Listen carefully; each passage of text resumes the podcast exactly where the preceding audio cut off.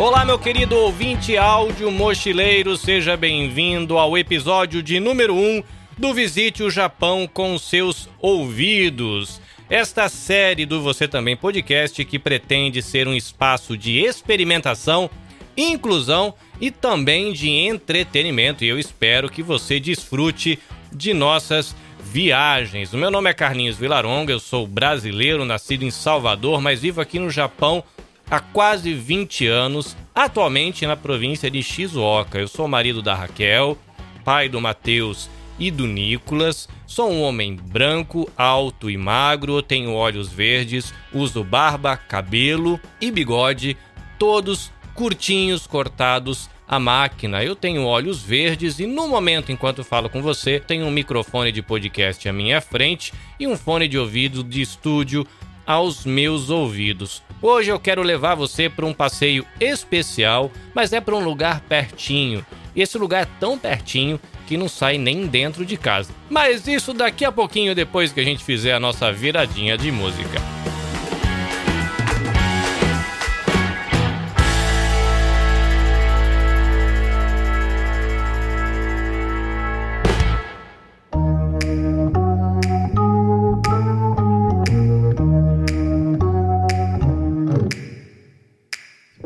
Chegando aqui pela primeira vez, deixa eu só contextualizar um pouquinho o que está rolando aqui. O Você Também Podcast é um podcast onde eu compartilho informações sobre produção de podcasts. Então a intenção é ajudar quem está produzindo ou quem quer começar a produzir. E a produção de podcast ela envolve muitas coisas. Envolve a questão técnica, envolve compra de equipamento, envolve questões de edição, Envolve depois divulgação, redes sociais, entender mercado, buscar patrocínio, enfim. E entre outras e muitas outras coisas, envolve também a gente pensar em inclusão, né? A gente, produtor de podcast, produtor de conteúdo online, a gente tem que pensar em inclusão. Para produtores independentes é muito desafiador, né? A gente não conhece muito quais são as necessidades da comunidade cega, a gente não conhece muito quais são as necessidades da comunidade surda. Enfim, então é, são vários desafios e a gente quer tentar aprender. Né? Nós, produtores independentes, queremos aprender. Então, essa série Visita o Japão com seus ouvidos, ele é um espaço onde essas coisas se misturam. É um espaço que eu vou tentar ser mais pessoal, né? Porque eu vou levar você para passear. E esses passeios devem acontecer na companhia de minha família. É um espaço onde eu vou testar algumas técnicas ou desenvolver algumas técnicas, porque eu gravo em casa, aqui no meu estúdio. Mas quando eu for passear com você, eu vou ter que levar equipamento para fazer captura de som externa. Como é que funciona isso? O que pode ser feito? O que não pode ser feito?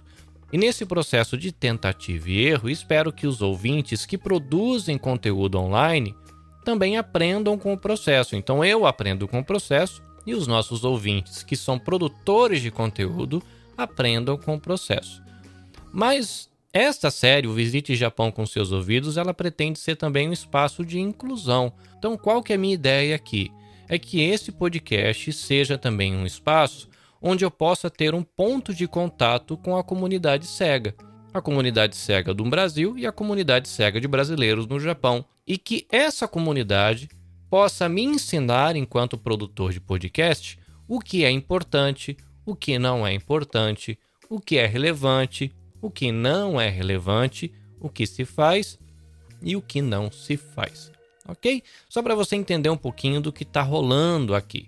Tá? É um espaço de entretenimento, onde a gente vai rir, você vai poder ouvir umas coisas provavelmente engraçadas, situações inusitadas. Você vai poder ouvir um pouquinho sobre questão de técnicas e você vai poder visitar o Japão com seus ouvidos em um podcast que pretende ser inclusivo. A gente usa muito as redes sociais para mostrar fotos, filmagens do Japão, mas essas coisas acabam não sendo acessíveis, não sendo inclusivas, porque a comunidade cega não pode ter acesso a esse conteúdo. Lógico que Enquanto podcast, a gente tem a limitação disso não ser acessível para a comunidade surda, que é um desafio que eu pretendo também é, encarar no futuro próximo, né? Mas o primeiro passo é tentar essa ponte de diálogo, esse espaço de diálogo e de amizade com a comunidade cega. E felizmente eu já tenho me aproximado de algumas pessoas. Aqui eu deixo meu abraço ao Jean, radialista e podcaster da comunidade cega, né? Uma pessoa com deficiência visual que além de gravar, pensar a pauta, ele mesmo edita. Inclusive, ele estará aqui no Você Também Podcast em um futuro breve. Bom, onde que eu pretendo levar você para passear hoje? Eu quero te convidar a ir comigo num lugar que é especial para mim. Ele é muito especial para mim, mas eu não preciso investir dinheiro nenhum para chegar até ele e eu não preciso nem tirar o pijama para chegar até ele, porque eu quero convidar você a ir à minha varanda comigo. Eu moro em um apartamento alugado na cidade onde eu moro, né? Eu moro aqui na região de Shizuoka, na província de Shizuoka, mais especificamente na região de Hamamatsu, uma das cidadezinhas pequenas que fazem parte da cidade de Hamamatsu ou da região de Hamamatsu. O meu apartamento ele fica numa estrada que é chamado de Tokaido, ou seja, a rota de Tokai. Agora é asfaltada, mas é uma rua histórica, né? Essa rota e meu apartamento é justamente nesse espaço. Como são os apartamentos aqui no Japão? Os apartamentos no Japão eles têm um alicerce de concreto, mas o apartamento não é de alvenaria. Tá? O apartamento ele é de madeira, tem toda uma estrutura de madeira. Depois é colocada uma capa de fibra de vidro e de material térmico, e aí é colocado gesso por fora e por dentro. O gesso de fora é um gesso resistente, duro para aguentar o tempo, para aguentar vento, aguentar chuva. O gesso de dentro ele é mais fraquinho e ele é todo coberto com papel de parede. O chão aqui do meu apartamento, ele lembra madeira, uma madeira um pouco clara, não é uma madeira escura, é uma madeira clara. Porém, ele só lembra madeira, porque na verdade ele é uma capa de borracha ou um material emborrachado que tem a textura de borracha, mas quando você olha parece um assoalho de madeira. O teto tem papel de parede e todas as paredes papel de parede. O meu apartamento ele tem dois quartos, ele tem né, banheiro, né, vou chamar aí da casa de banhos, tem o banheiro em si, aqui no Japão é separado, a gente tem um lugar onde tem o chuveiro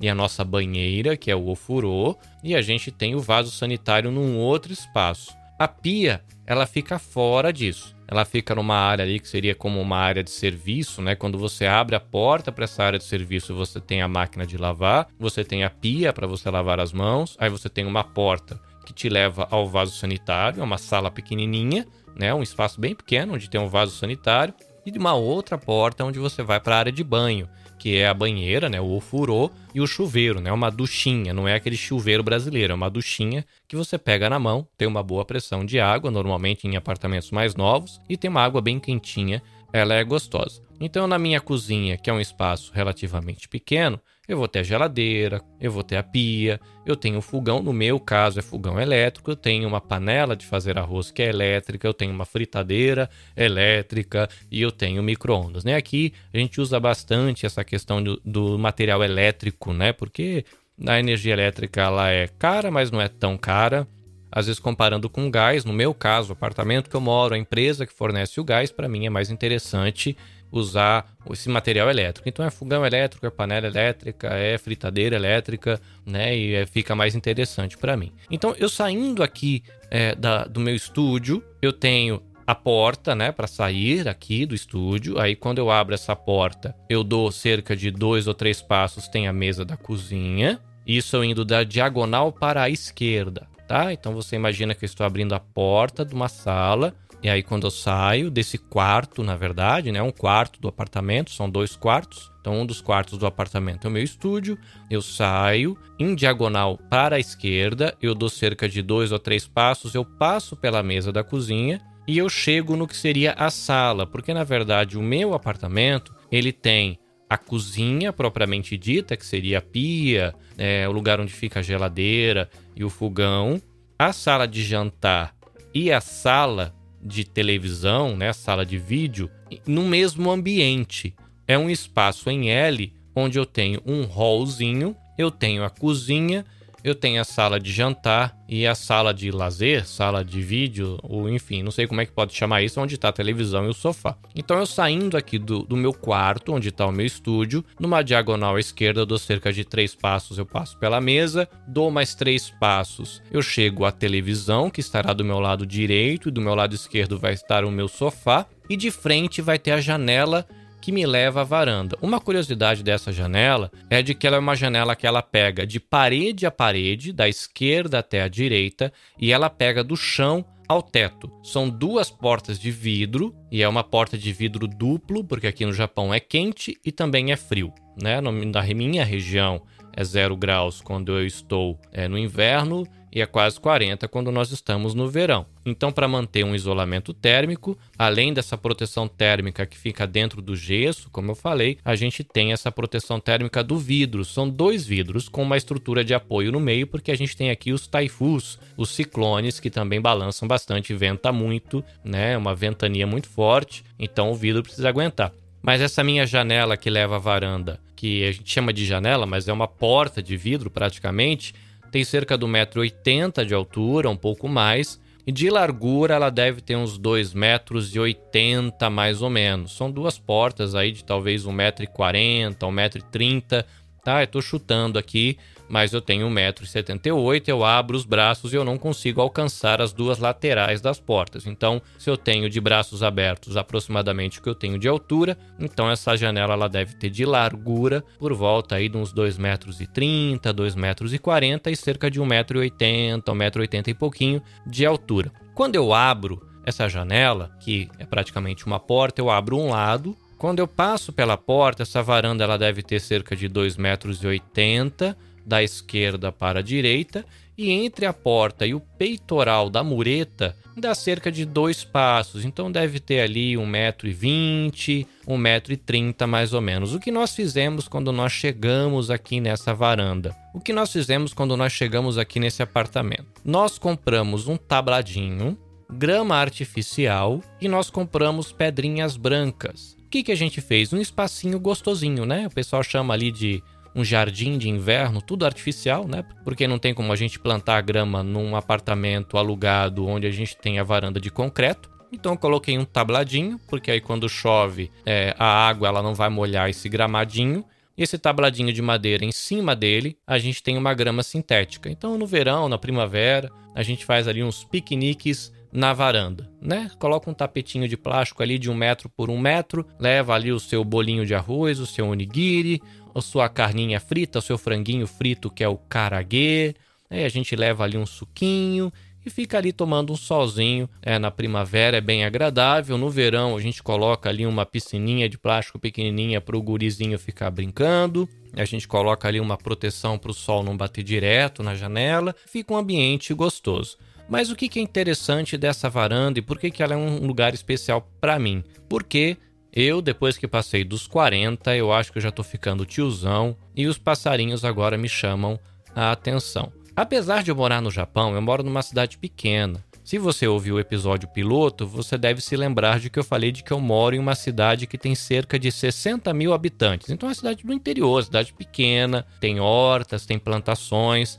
Né? Quando a gente fala de Japão, o pessoal pensa em alta tecnologia, robôs andando pela rua. No meu caso aqui, não. É uma cidade que tem indústrias, assim como todo qualquer canto do Japão, né? Porque o Japão é um lugar pequenininho. A gente tem indústria, a gente tem né, empresas, mas é uma cidade pequena do interior. E eu moro bem pertinho do mar. Eu tô 15 minutos a pé do mar, num espaço que seria quase uma serrinha né? Devo estar tá aí talvez a 80, 100 metros acima do nível do mar. Então você saindo da praia, você vai ter uma subidinha, você sobe uma serrinha. Eu estou nessa parte mais alta, né, do bairro, vamos colocar assim.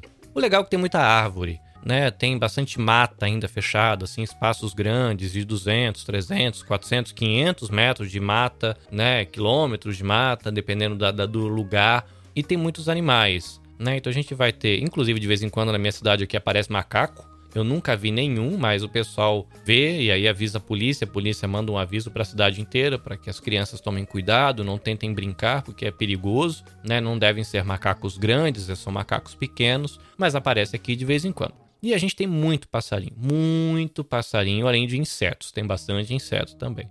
Então eu passei um ano fazendo algumas gravações nessa varanda e eu quero compartilhar com você essas gravações, porque elas são especiais para mim. Como eu falei, é um espaço de experimentação. Eu estou aprendendo a usar um equipamento para que eu possa fazer tomadas externas. Então, muito provavelmente, eu não fiz as tomadas da melhor maneira possível. Eu estou editando este episódio rodando no Linux e editando com um aplicativo chamado Reaper, apenas com as ferramentas dele. Então, para quem produz podcast, uma coisa interessante que aí é um sistema operacional gratuito e usando um aplicativo que a empresa permite que eu use de graça. Estou usando uma Digital Audio Workstation usada de graça. Então, assim, do ponto de vista de investimento técnico para edição, zero. E é uma experiência nova para mim também, porque é a primeira vez que eu edito um episódio nesse aplicativo rodando no Linux. Então, assim, é experimentação para mim também.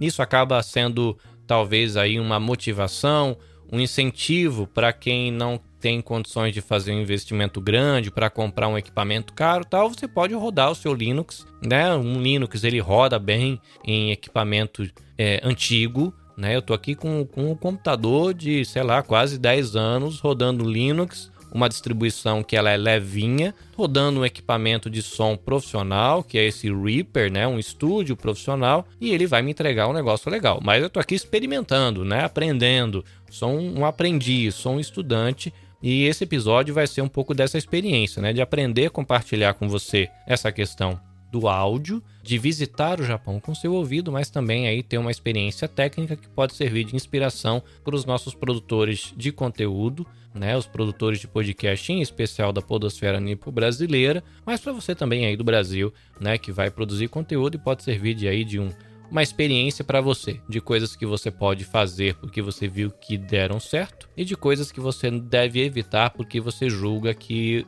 não deram certo, né? Foi uma experiência ruim. Aqui no Japão a gente tem as estações de maneira muito clara. A gente tem um inverno muito frio, dependendo da região neva. A gente vai ter uma primavera que tudo fica florido, começa com a flora é, do, dos sakuras, que é o que é mais marcado e que todo mundo espera. São florzinhas cor-de-rosas de cinco pétalas numa árvore pelada. No Brasil seria parecido com o ipê. Né? A gente tem uma árvore pelada, ela não tem folha nenhuma no inverno, parece que a árvore morreu e chega no início da primavera, ela enche de flores. Ela flora muito, assim, ela fica cheia, como um IP brasileiro. Talvez ela seja uma prima, né, do IP brasileiro. E uma semana depois, essas flores caem e ela enche de folhas. E ela vai ficar com as flores durante o resto da primavera, o verão. No outono, essas folhas vão começar a cair e ela fica peladinha no inverno. Mas o interessante é que quando a gente tem essa virada de inverno para primavera, a gente tem a volta das aves, porque elas vão migrar. Fica um passarinho aqui, um acolá, mas muitos dão linha. Eles vão para onde tem calor, porque eles não querem ficar passando frio. Só que eles voltam. Então eu vou compartilhar com você um primeiro áudio desse momento onde a gente já começa a ouvir os passarinhos. Então confere aí esses passarinhos de primavera que você confere da varanda do meu apartamento.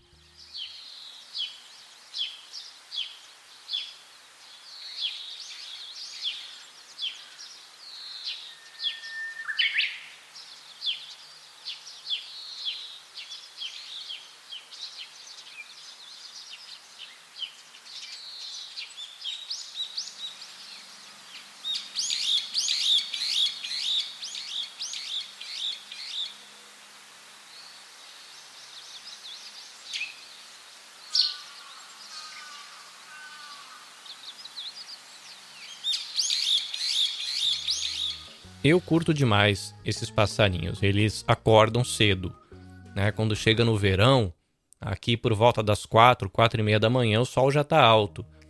Quatro horas da manhã eles já estão tirando você da cama, porque o sol saiu e eles estão todos felizes cantando com suas famílias para sair procurar comida. O que a gente tem aqui na primavera também é um período de chuvas. Mas é engraçado que mesmo nas chuvas de primavera, os passarinhos não ficam com preguiça eles gostam de cantar mesmo na chuva. E esse ambiente de chuva com passarinho combina bem com café. Eu gosto de pegar o café, sentar no sofá do lado da janela, eu abro a janela para ouvir o canto dos passarinhos, olhar a chuva, e é um ambiente muito agradável. Então, você confere essa chuva de primavera com os nossos queridos passarinhos agora.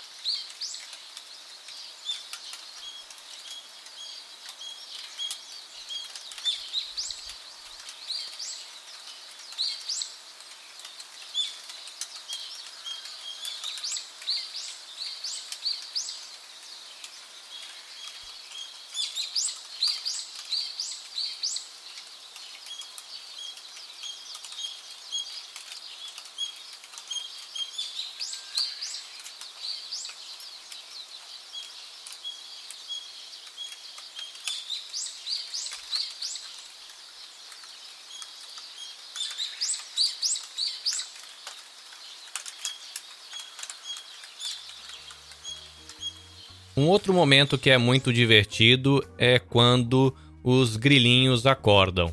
Eu moro num espaço, como eu falei, que tem bastante área verde, então os grilinhos fazem a festa. E é um sonzinho gostoso.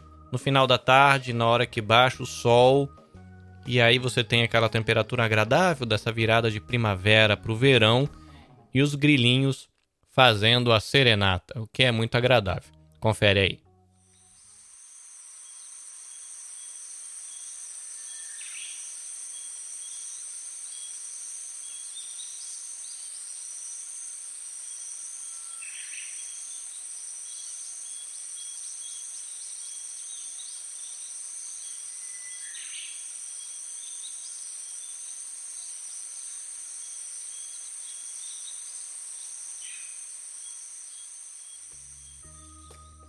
Para terminar, eu quero compartilhar com você um dos momentos mais emocionantes do verão japonês, que quando eu ouvi pela primeira vez eu tomei um susto danado. Quando eu cheguei no Japão, eu morava num apartamento que praticamente não tinha nada verde em volta, não tinha árvore, não tinha nada. E eu me mudei para uma cidade vizinha, num lugar que na parte de trás do apartamento tinha uma área, um terreno com árvores, com bastante coisa, era um espaço grande que tinha muito verde. Acordei um dia no verão, um zumbido ensurdecedor que eu não fazia ideia do que era. E esse zumbido se chama semi, cigarras. Gente, eu acredito que 90% das cigarras do mundo moram no Japão. Não tem outra explicação. Eu imagino que elas moram todas aqui, elas gostam de vir para cá e de que se exporta cigarra para o mundo quando precisa.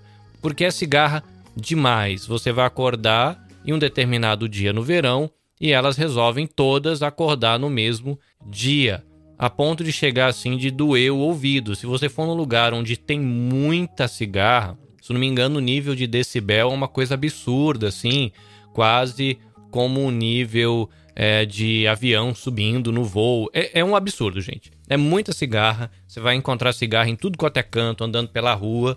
Elas acordam de manhã fazendo um escândalo danado. Aí quando o sol esquenta, elas param e depois, mais à noite, elas acordam de novo, passam alguns dias fazendo isso e depois elas sossegam, elas desaparecem. Mas melhor do que ficar tentando explicar para você isso é você ter a oportunidade de ouvir e desfrutar do canto das nossas amigas semi, as cigarrainhas.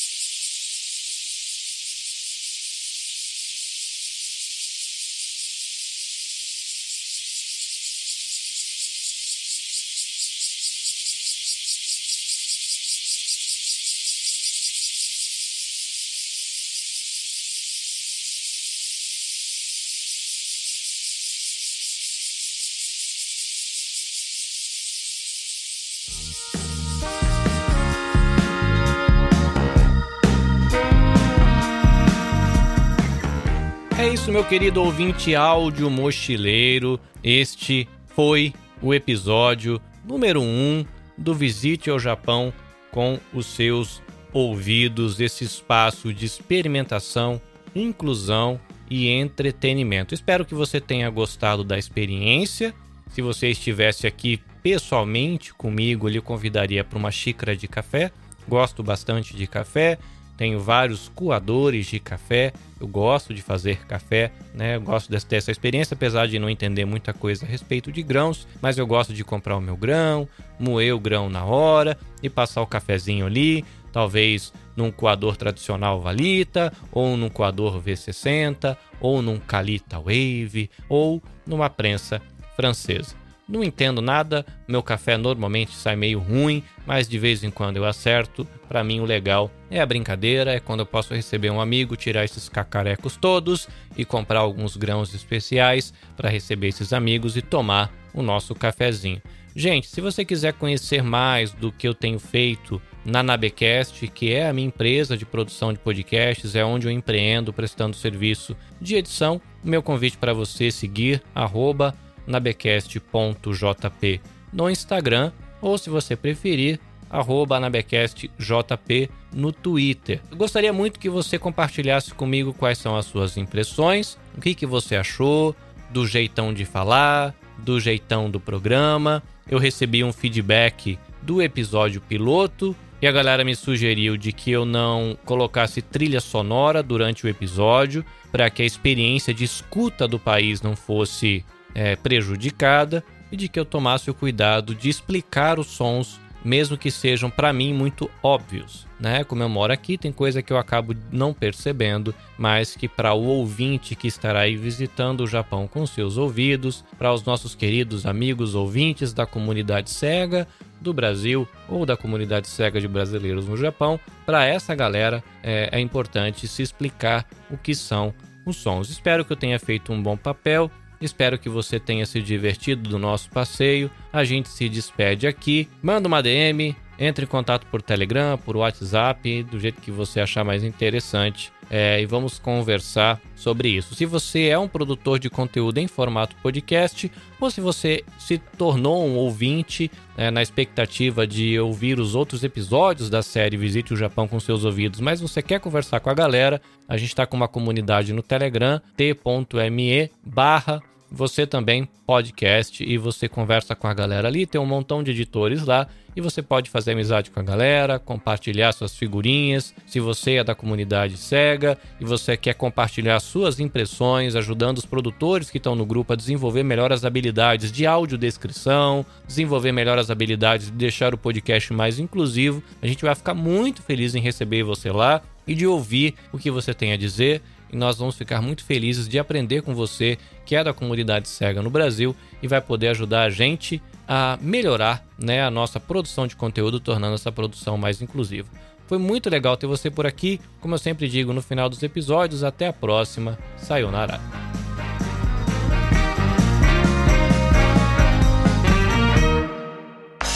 Este episódio foi editado pelo Nabecast. Saiba mais em www.nabecast.jp. Nabecast, conectando pessoas, desenvolvendo amizades, construindo parcerias e compartilhando vida através de podcasts.